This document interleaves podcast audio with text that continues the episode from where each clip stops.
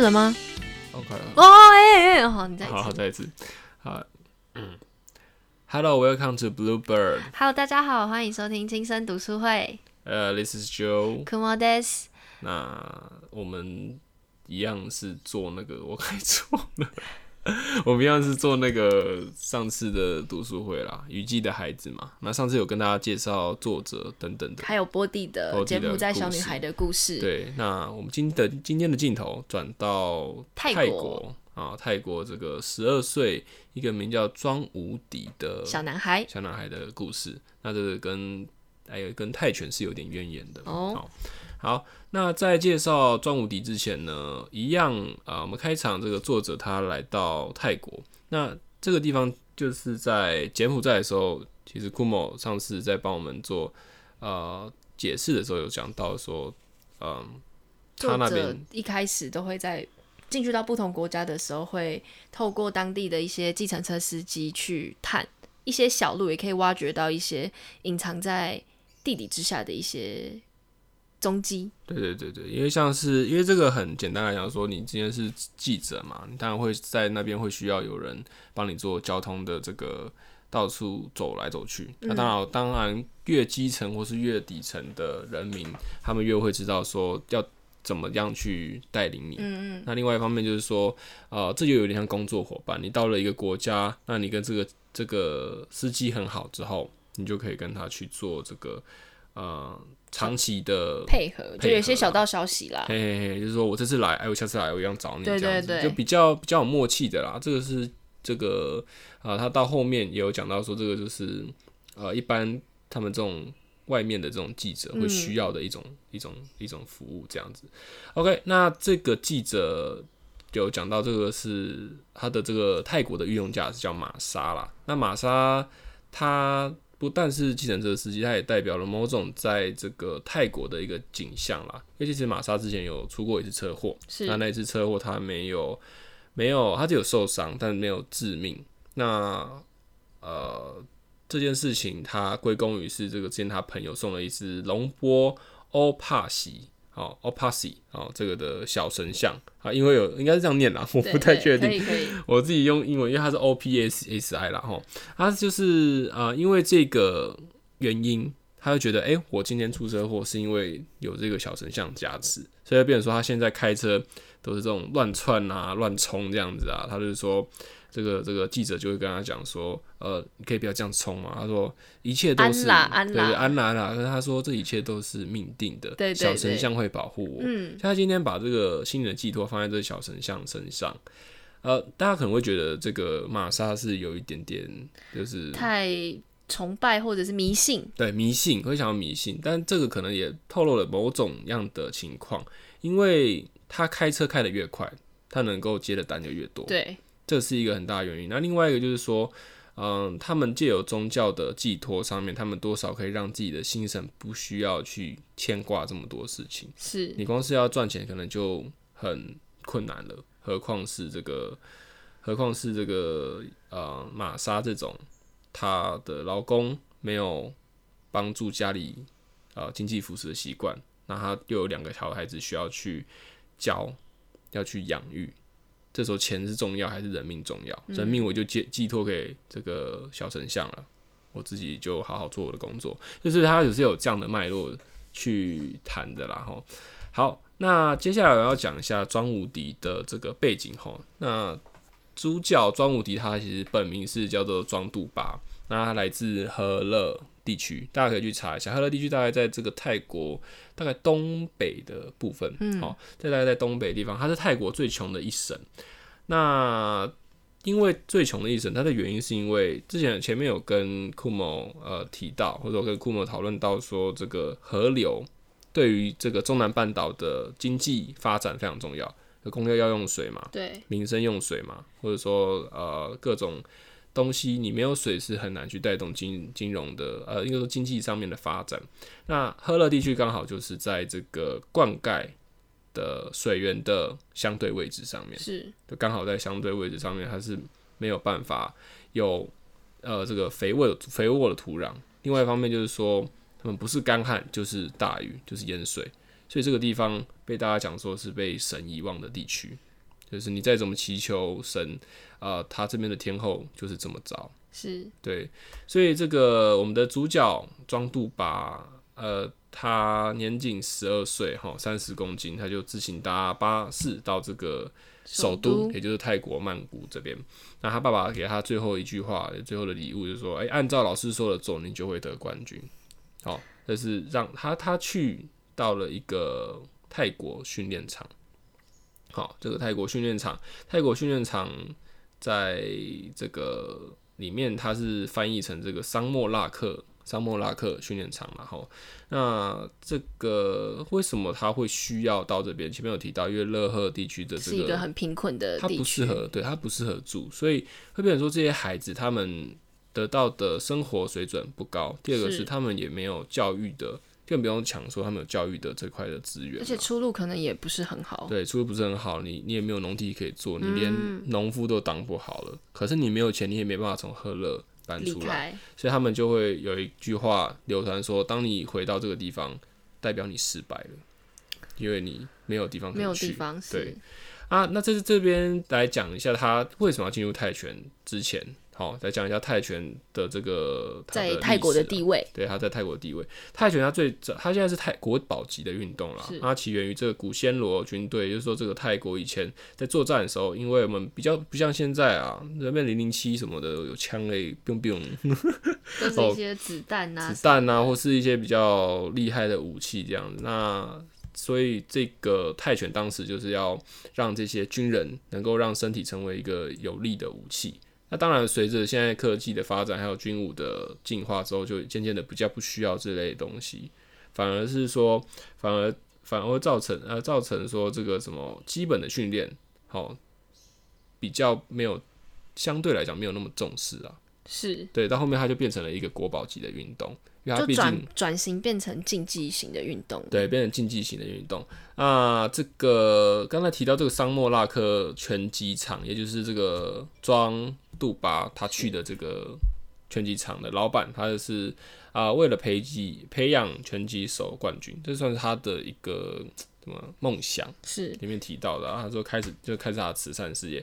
那为什么这边要讲慈善事业？因为包吃包住，然后还免学费，这样对，包吃包住免学费，我教你，那，你要唯一要做的就是取得胜利对，拿到冠军停的训练，对对，所以其实对多数来讲，多多数的泰国人啊、家境贫困的人来讲，这个地方是一个翻身的机会。对你要做的就是冠军，然后拿钱，好，听起来好像很简单，但是拳击不只是训练，你要你还要有一点点运气，是因为在泰国是这个热带气候啊，热带气候是平平的，所以不是极热就极湿。好，他们基本上没有明显的四季。那蚊虫也在这样的环环境很容易滋长，就也就是是我们有登革热的传染流行。我们的登革热。好，台湾之前有一阵子中南部登革热流行、啊嗯，高雄地区是对，还有一个很明显的征兆是登革热会造成你的肌肉没无力，因为它会发热，它让身体整个发炎发热，所以你就会对对四肢无力啊，然后没有力气，而且头会晕。对，所以这是登革热主要会带给来。所以你如你你如果呃练的再好，你在上场前得了登革热，你就这一场你就不用打了。你就努力了很久，可能你就是上台的机会都没有了。对，所以运气也是一个很重要的一点。运气是。那庄无敌哈，刚才有讲说他本名叫庄杜巴，那为什么叫无敌哈？这边里面有讲到说，庄杜巴他刚来到这个桑莫拉克训练场的时候，嗯，这个训练员就说：“哎、你上场没有名字，这个有点像是一种相当于艺名呐、对艺名让大啊，家比较好记这样子。那就说好，那你就叫庄无敌哦，然后祈祷你之后会都是无敌的。对，你是我们这个桑莫拉克训练营里面其最无敌的一个、啊，因为它里面是这样子讲，所以它这个应该“无敌”这两个字应该就是照意思意去思去翻，而不是字面上的对，不是音译去翻的哈。所以它是，所以这个是装无敌的来源啦。嗯但这个名字取了之后，很明显就是一个还蛮讽刺的。他有无敌吗？嗯，有无敌吗？没有哦没有到很无敌，他在故事中里面是连一场都没有胜利，就拿到胜利的孩子。嗯，在比赛上，呃，充满的都是恐惧啊。那每次的比赛来临都是无敌的梦魇，但他也知道，他必须得要做这件事对，情。他也只能做这件事，因为他不做的话，他就要回去和乐。因为这边跟大家补充一下，它泰拳其实它是一个跟其他运动比起来，它是相对没有规则的运动，它是利用你的手肘跟膝盖还有脚去做。攻击，嗯，去做对战，所以他并没有说什么哦，你可能要倒地，可能三十秒或十秒但等等，还没有，他就是一直到把对方打到爬不起来为止，然后或者是裁判叫停。嗯，就是它是一个，我觉得有点像美国自由搏击啦。嗯，你在上去前是要签生死状，那因为他们也有很多不同的场次，有没有护具，那也是一个问题。就是顶多就是有拳击的手套这样，有些甚至有些甚至是没有的。对对，其实说比赛的环境也不是太好这样子。那里面还有一个很有趣的地方，还有提到说，因为体重是入场的重要门票，嗯，你必须要达到一样的体重，因为你对的选手的体重也要公平嘛，那齐头式的平等那种感觉。所以你如果体在体重在赛前不符，你只有几个小时可以去减重。那有一次无敌他遇到的问题就是，呃，体重好像超重不知道几公斤啊，那老板就逼着他整天不能吃饭，不停的运动，那穿上大衣靠流汗来减重。那当然换到了，后来当然就是成功减重了嘛。但待在台上，他连一拳都挥不出去，饿的都没有力气了。对啊，更没力气。你整天不吃饭，你就算之前再有训练，你没有足够的营养，你要怎么去跟人家做打斗？所以这个地方，无敌他身处在这个环境下面，就好像呃考试一直考不好的学生，你没有得到成就感，你有你要怎么样去面对你之后同样的挑战？是那个感觉是无无底深渊的了。哦。那无敌的最后，无敌的后续当然是他还是上场了嘛？是哦，上场，但是呃，一样被打趴在地上。那这里面作者有用一个文笔去形容说，哎，他现在他现在被打趴在地上，然后裁判当然会倒数，哎，你要站起来嘛，对不对？他会看看到无敌的表情的无助，他不知道他是真的站不起来，还是不想站起来。可能也是知道他再站起来，他下一拳又会再倒在地板上。对，就是他意识到说这件呃这个拳击不是他擅长的，但是他不去做这件事情，他就永远没有办法翻身。他有一种他们在那个时代背景下他的不得不，嗯，就是说嗯没有办法去太过的呃，就是这个情况下就有点像没有办法去自由的。想做什么就做什么，我不能说哦不打拳击了，我要去做另外行业，我去钓鱼好了。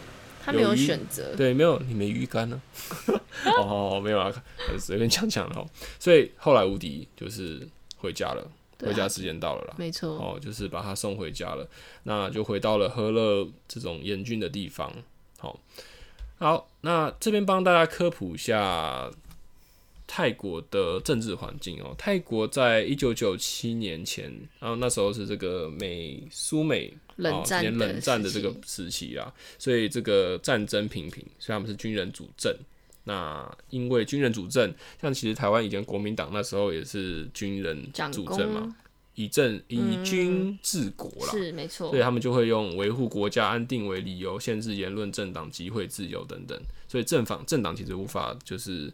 发挥它的应有的功能。对，那后来在这个冷战比较呃和缓啊，趋近于停战之后，这个他们的那个他们的宪政体制才恢复成就是比较接近原原始的状态，也是君主立宪，相当于日本那样了，就是元首啊，元首是一个象征性的，然后在一个首相内阁，对，首相内阁去做这个政治处理。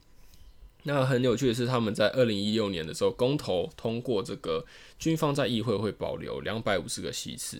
那他们总共有多少个席次呢？总共有七百五十个席次。那这样其实是三分之一，三分之一哦，很多。所以他们保留了两百五十个席次。那你要想，政党一定会有所谓的亲军派、亲军派对，还有或是亲人民派的。嗯嗯。那只要亲军派拿到至少。呃，至少哎，七百五一半是多少？七百五一半是呃四百三百多，三百多票。你数学不太行，三百七十五啦，对，三百七十五票。所以三百七十五等于说，他们这个只要清军派的政党拿到一百二十一百二十五席以上，他们就可以组阁。军政的军的以军政为主的那个，对，以军政为主的那个，所以所以这样子，所以因为这样子，军方在议会保有的席次，嗯，获得了保障，对，获得保障，所以政变会不断，掌柜掌权，民呃掌柜呃掌权啊，民主也难以实现，然后衍生这个阶级不平等，然后贫富差距也会越来越大，越来越大这样子。那这个是很难去做做做割舍，因为你今天是军方在执政，那这一群人他们呃对于国家的概念等等的，可能都是在权力的争斗上面。是你今天要让民主。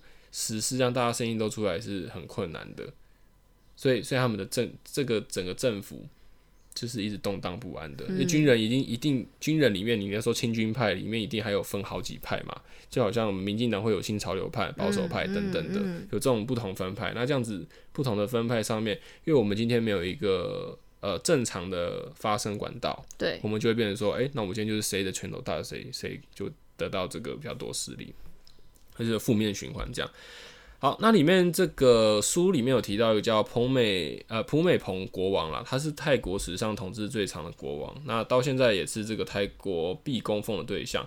因为刚刚有讲到嘛，以君主政的最大的问题，好就是会导致这个内斗不断。是，所以彭普美蓬国王算是那时候的一个非常。啊，应该说幸运嘛，精神哦，对，幸运。应该说幸运，也有可能也说他是能力够强啦，有办法去应付这个十九个政变、二十二个不同的政府，然后还经历了三十个、三十位的总理，其实还蛮不容易的哈，就是皇帝的感觉了哈，又来当皇帝。好，那国王是人民的信仰啊，这种感觉就有点像国民党，虽然我们没有经历那个时期，对，而是那种听到蒋公要要站起来，有没有？然后。那个看到国旗要要要敬礼这样子哦，或者说他这里面有提到，他们去电影院看这个电影前要先向国王示意，然后哈，然示意好，哦，可以坐下去看。啊，气候不稳定的话，国王就要去跟这个大地之母啊调和一下。他说，而且说，哎，国王麻烦你去跟他讲一下，不要再下雨了。感觉普美蓬国王有一点点被半神话的感觉。对，就对他们来讲，王室。以现在不知道怎么样了，王室通常都是有一种就是天命之子的感觉，对，然后你可以做什么事情这样子。但这个情况好像在泰国特别的严重，因为你看，像日本天皇跟英国的女皇都不会有这种可能气候不稳定要找女王出来拜拜的感觉。现在现在不确定了，但是整体来讲说，国王或是英国他们的确是比较相对比较嗯。现代化一点点，嗯啊，民跟民主的这个对话或者是对对对的历史也是有关系的。好，那这边再讲一下，说这个在打拳击的时候，没有人会禁止吗？就这么激烈的政府难道都不管吗？大家都会有这个疑虑。政府其实是有明文标定啊，禁止十五岁以下还有四十公斤以下的人打拳击。但泰国呢，这些年纪小的孩子。越小的孩子，在在那些投资客里面的感觉都是更大的筹码，越不定性更高。哦，对，他有个八岁的孩，哎，就像这个书中就有提到，这个第一场的拳击比赛就是不到八岁的选手去组成的，所以这样的比赛，泰拳它虽然是一个正统的国宝级运动，但它的比赛。有半数以上的都是非法的，或是地下执行的，嗯所以他们都会在一些比较偏远的地方去举办，然后政府是完全不知情的，就是有点像黑市交易的感觉。啊，泰国很可爱哦，泰国的贫穷是常态哈。那在二零一三年的时候，APEC 亚太经济合作会议在这个曼谷举办，哦，那这个泰国。政府要用大型的运输机进行街道清洗哦，不是洗街道哦，是洗人，是洗人，也不是把人洗干净哦，是把人载走，把人载走，因为他不希望让别的国家看到我们贫贫民窟的那个状态。但其实这这个大家都心心心知肚明呐。啊，我高官来，我总不会去特别去盯你这一块。啊，泰国他就是要维持他的颜面。好，OK，那讲到这边到书本结尾啊。玛莎，我们回到玛莎身上啊，因为这个无敌已经回去了嘛，就代表他是已经对于说呃泰拳，好，我要拿冠军这冠军这件事情，其实没有太大的可能的啦。我要开我要回家的啦，这样子。那玛莎这边先回玛莎的原因，是因为他儿子最近不太稳定，那玛莎想要上他去当和尚。其实当和尚这件事情在泰国是很常见的事情。哦，因为他们这个有很大的渊源的原因，第一个是因为以前的这个华人的或者说中国啦，大中华地区的这个佛教的思想有到处传来传去，对，好，所以泰国这边有一部分也是受到这样子地缘上面的影响。那另外一方面就是刚才讲到的气候跟贫富差距问题。今天我有呃想满足我的欲望，我就会想要去做一些努力。但泰国并不是说有努力就有的，所以那不如用另外一种方式，信奉佛教，让自己寻求心灵上面的借位。对心是心灵上面的戒位，然后达到无欲无求、终结痛苦的方式。哎、听起来好像不错，对不对？对但是换来的东西就是我们现在台湾普遍提倡的自由。就是你是用你自己个人的自由去交换，达到这种心灵上的平衡。对对对对，像对对没错，所以这一篇的感觉就是，嗯，自由它是奢侈的，你要有自由的同时，你必须要有足够的金钱和足够的运气，运气可能会是比较好的啦。好，那我我之前在做这篇的时候，也有跟库某说我要讲这个。好，我要讲这一篇。哦，因为他这个这这一篇我最喜欢的原因是他这张照片拍的很好。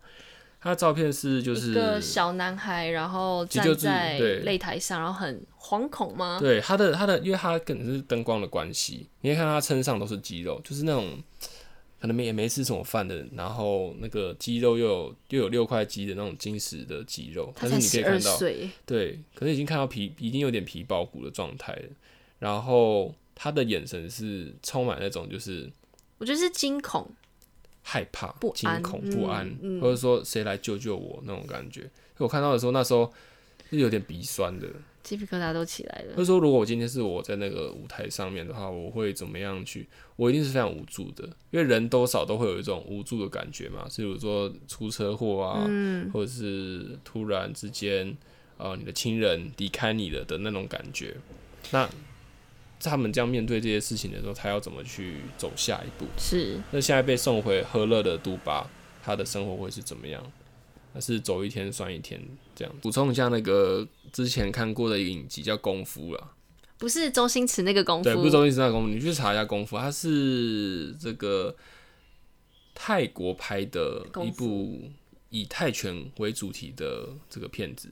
那他们当然也就有训练场啊，也有训练的学生，但他们比较没有这么的去把真实的东西拍摄出来，它反而就是比较简单一点的剧情，就是主角哦，他是这个在训练场练习的学生，嗯，那他的他有一个很喜欢他，他跟他弟弟感情很好，可弟弟因为身体不好，哦、所以就是没有办法训练。那有时候他弟弟他的心脏出问题，要呃拿这个捐赠器官来换，好、那结果在捐赠器官的那个医院出事了，然后他们这一群这个训练泰拳的人就进去这个医院，然后赤手空拳去对抗那些拿着军武的大人。还成功了。哎、最后好像成功了啦。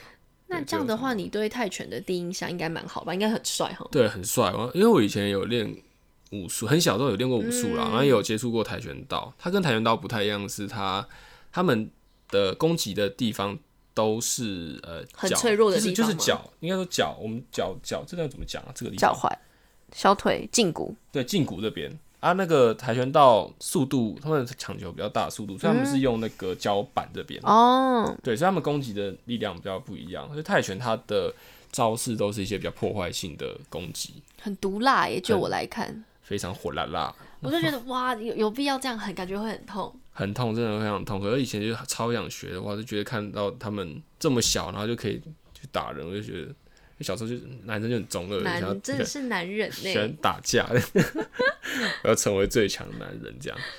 OK，所以呃，这这本书就呃这一篇呐、大概就是在讲这个泰拳，哈，这个翻身的机会，还有这个庄杜巴后来这个也不是，毕竟要说要说成功的机会，其实是在泰国是非常渺茫的。我觉得庄杜巴他某种程度上，他也是一个泰国大部分贫穷人士的一个代表人物，一个缩影啦。对，就是很多人很多人，因为你看冠军其实只有一个诶，嗯，所以其实他大部分的人，我觉得都会像是无敌这样子，不得不上战场，然后不得不一次一次又一次站起来，然后最后不得不回去。嗯，所以我觉得大家可以思听完之后思考一下，我觉得我们还是很幸福的啦。我们呃，应该说每个地区都有每个地区的问题的。对，我们幸福之余，我们可以做什么事情，嗯去可能让这个社会更美好，可能是我们需要更去思考的话题。这样，好，那今天这一集差不多到这边哈。OK，thanks for your listening. This is Joe. This is Kumo. Okay, see you next time. 拜拜。